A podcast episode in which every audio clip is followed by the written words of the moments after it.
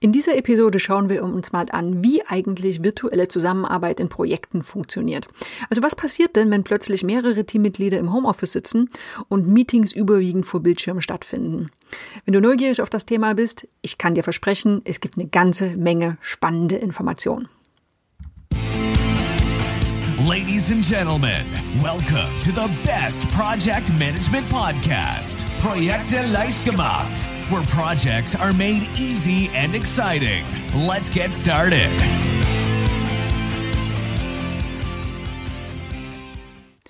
Hallo, hallo, hier ist Andrea vom Projekte Leichtgemacht Podcast. Wenn du die letzte Episode gehört hast, da habe ich schon erwähnt, dass wir eine Projektmanagement-Umfrage durchgeführt haben, schon aus dem Jahr 2022. Äh, und da gab es extrem viele spannende Erkenntnisse. Also wie ticken Projektmanager? Äh, was treibt sie in ihrer Arbeit um? Was ist wichtig für Projektmanager? Und wir haben den ganzen Fragenblock genau zum Thema virtueller Arbeit gewidmet. Das Ganze fand so, äh, ja, ich sag mal, gegen Ende der Pandemie statt. Das heißt, das Thema war wirklich groß. Das war wichtig. Ähm, und wir konnten eine ganze Menge richtig gute Informationen rausziehen. Wir hatten besondererweise ein großes Freitextfeld eingefügt und in dem konnten die Teilnehmer ihre persönlichen Erfahrungen mit virtueller Arbeit schildern. Und äh, wir konnten einfach aus diesem Freitextfeld ein wirklich hochspannendes Stimmungsbild über virtuelle Arbeit in Projekten äh, rausziehen. Und das Beste an der Sache ist, es wurden gar nicht mal nur Probleme beschrieben. Also wir hätten mit viel mehr negativen Stimmen gerechnet, sondern stattdessen haben die Teilnehmer in so einer Art, ja, anonymer Gemeinschaftsarbeit ein Patentrezept für eine gelungene virtuelle Zusammenarbeit entwickelt. Ich sage nochmal gleich vorab, wir haben den Begriff virtuelle Arbeit ziemlich frei interpretiert. Ne? Ähm, wir sagen einfach, ja, das umfasst alle Projekte und Aufgaben, die teilweise oder auch komplett in verteilten Teams abgewickelt werden. So, beginnen wir mal mit den größten Herausforderungen. Also wir haben eine geschlossene Frage gestellt. Was sind die drei größten Herausforderungen bei der Arbeit mit verteilten und virtuellen Teams? Ja, 74 äh, Prozent haben gesagt, das ist das Thema erschwerte Kommunikation und Missverständnisse. 67 Prozent sagen, äh, es ist ein bisschen schwerer geworden, die Motivation im Team hochzuhalten. Und 65 Prozent sagen, es gibt weniger internen Austausch. Das sind wirklich die Dinge, die mit großem Abstand weit oben auf der Liste stehen. Und das ist äh, auch wenig überraschend. Ne? Ähm, wir haben auch gefragt, wie ist es eigentlich? Ähm, haben vielleicht Vorgesetzte Sorge, dass sie ihre, die individuelle Leistung ihrer Mitarbeiter nicht kontrollieren können? Ähm, aber das liegt weit abgeschlagen dahinter. Nur 16 Prozent geben an, ja, das stimmt. Ähm, und auch sinkende Produ Produktivität scheint kein Thema zu sein. Nur sieben Prozent der Befragten sehen das als problematisch an. Ähm, das heißt Kommunikation, Motivation, weniger interner Austausch. Das sind die Dinge, die wirklich als größte Probleme angesehen werden. Ähm, das war erstmal nur die knappe Antwort auf eine auf eine Frage mit vorgefertigten Antworten. Aber viel spannender war, wie gesagt, die Auswertung von dem Freitextfeld. Das war so eine richtige Goldgrube. Äh, und diese vielen Antworten haben wir nochmal aufbereitet und eine ganze Menge Vorteile und Nachteile der virtuellen Zusammenarbeit rausgezogen. Fangen wir mit den Vorteilen an. Und da muss ich eines vorab sagen. Ähm, wenn wir das Gesamtbild uns anschauen aus den ganzen Antworten, dann halten sich die positiven und negativen Erfahrungen etwa die Waage. Trotzdem ist es so, dass die Teilnehmer mit positiven Aussagen oftmals deutlicher detailliert etwas dazu geschrieben haben. Und das ist ja ein Verhalten, was sich mit ähnlichen Themen auch in, in anderen Bereichen des Internets zum Beispiel deckt. Ne? Also stell dir Kundenrezensionen zu Produkten vor. Wenn jemand negative Erfahrungen gemacht hat, dann äußert der sich oft viel ausführlicher und detaillierter, als wenn jemand äh, mit einem Produkt zufrieden ist. Der sagt einfach, ja, funktioniert gut zum Beispiel.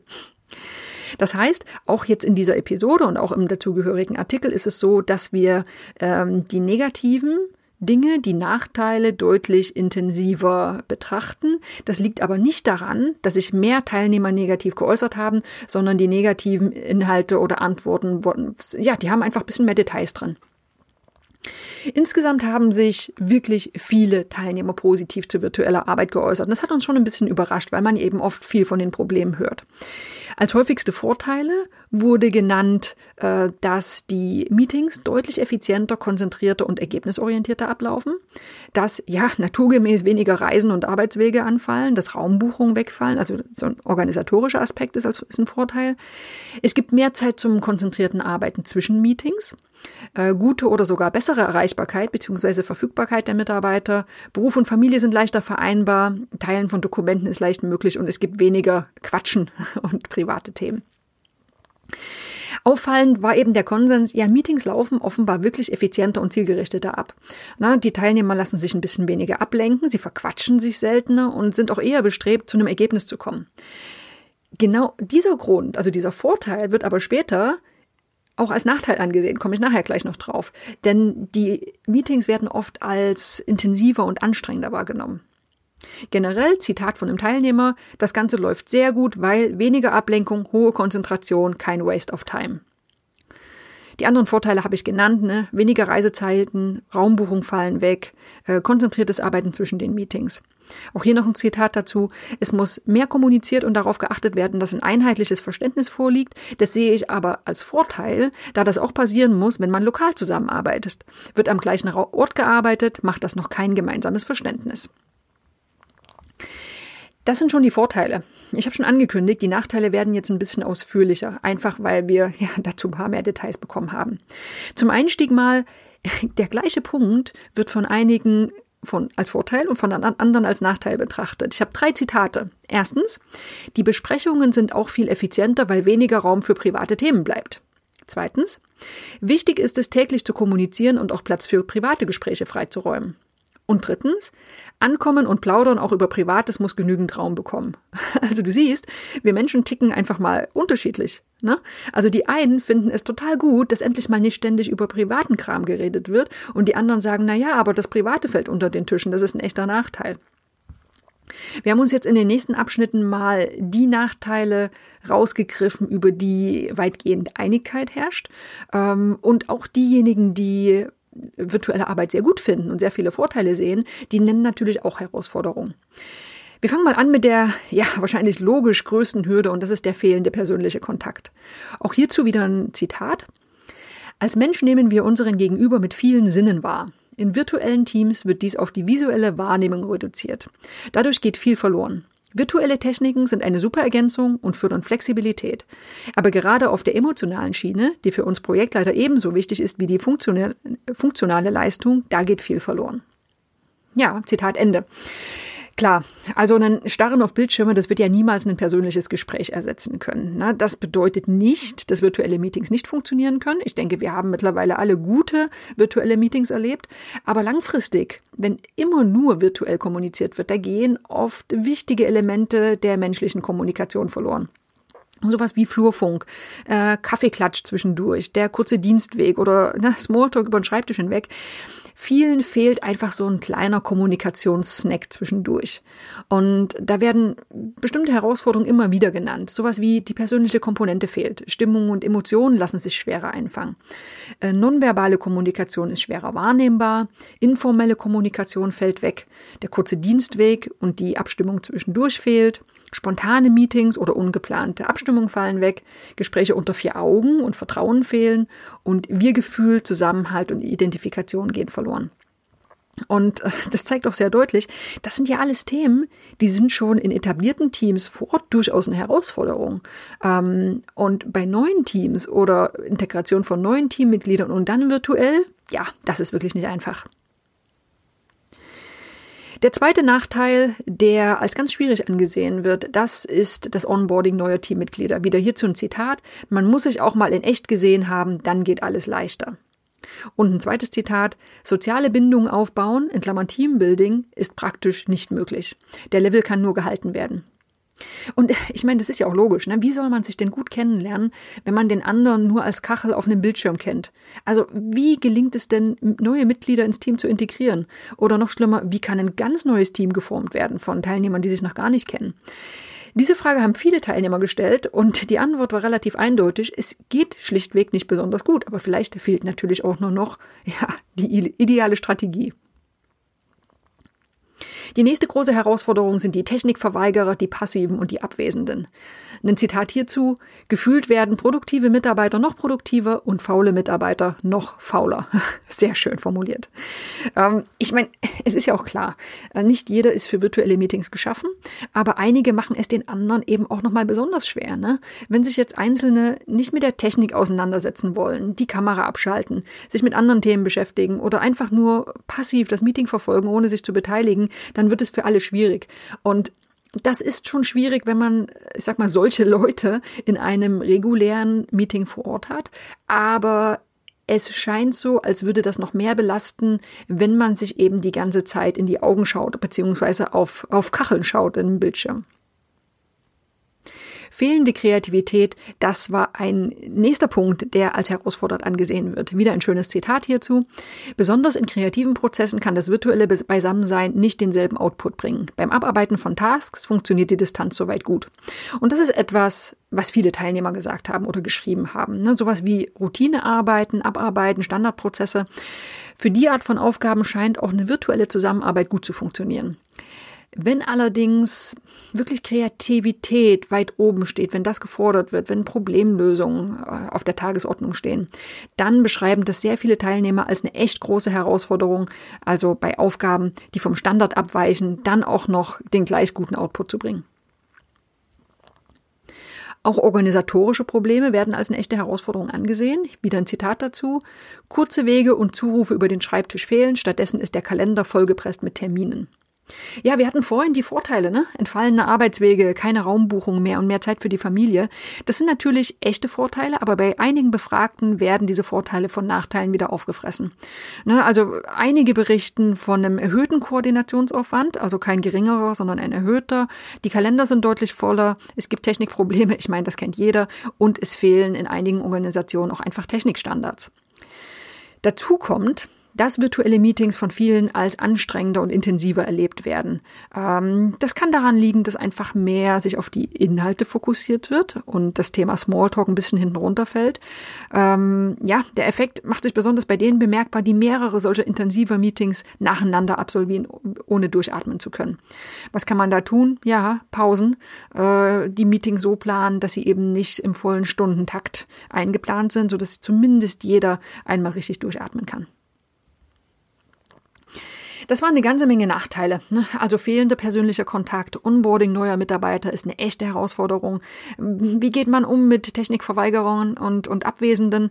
Äh, Kreativität, äh, kreatives Zusammenarbeiten als echte Hürde, organisatorische Probleme.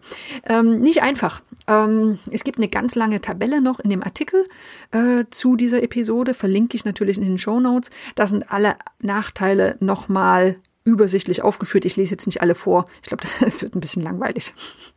Viel spannender hingegen ist ein Leitfaden für eine gelungene virtuelle Zusammenarbeit.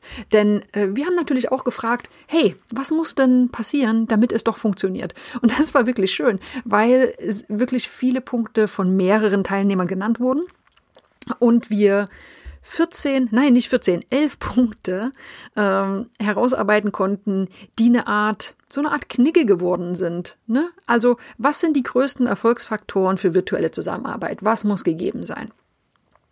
Ein Zitat vorab. Wer vorher kommuniziert hat, ist gut dran. Wer wenig oder gar nicht kommuniziert, produziert eine Menge Probleme. Und äh, genau das zieht sich so ein bisschen durch diese elf Punkte durch.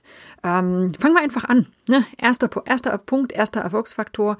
Klare Regeln im Team. Wie wollen wir denn zusammenarbeiten? Welche Spielregeln sollen gelten? Zweiter Punkt.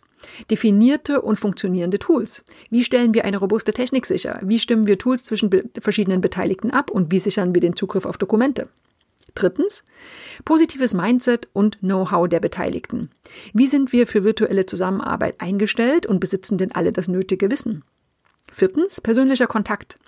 Wie stellen wir zumindest ein Mindestmaß an persönlichem Kontakt sicher, zumindest am Anfang eines Projekts oder aber in regelmäßigen Abständen? Fünftens, selbstständig und strukturiert arbeitende Mitarbeiter. Wie gelingt es uns, die passenden Mitarbeiter für die Teams auszuwählen? Wie können wir Zusatzqualifikationen für diejenigen aufbauen, die noch nicht bereit sind?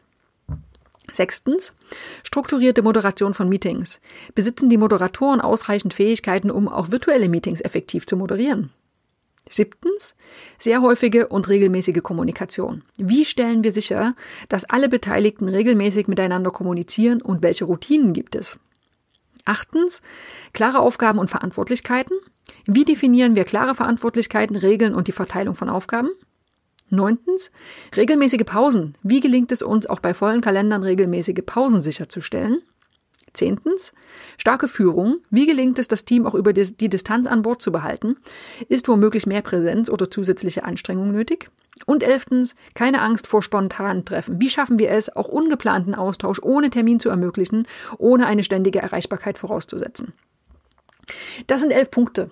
Wenn du es schaffst, in einem virtuellen Team all diese Punkte so zu regeln, dass alle damit zufrieden sind, dann ist die Arbeit in virtuellen Teams vermutlich überhaupt keine große Herausforderung mehr, denn dann hast du an alles gedacht, was in der Praxis benötigt wird. Zusammengefasst, ich äh, habe wieder ein schönes Zitat. Eine Kombination aus virtueller und konventioneller Projektarbeit scheint in der Praxis am besten zu funktionieren. Und das ist wahrscheinlich auch die Quintessenz. Na, wenn wir nochmal mit ein bisschen Abstand auf die vielen, vielen Antworten schauen, dann kristallisieren sich ein paar Kernaussagen heraus.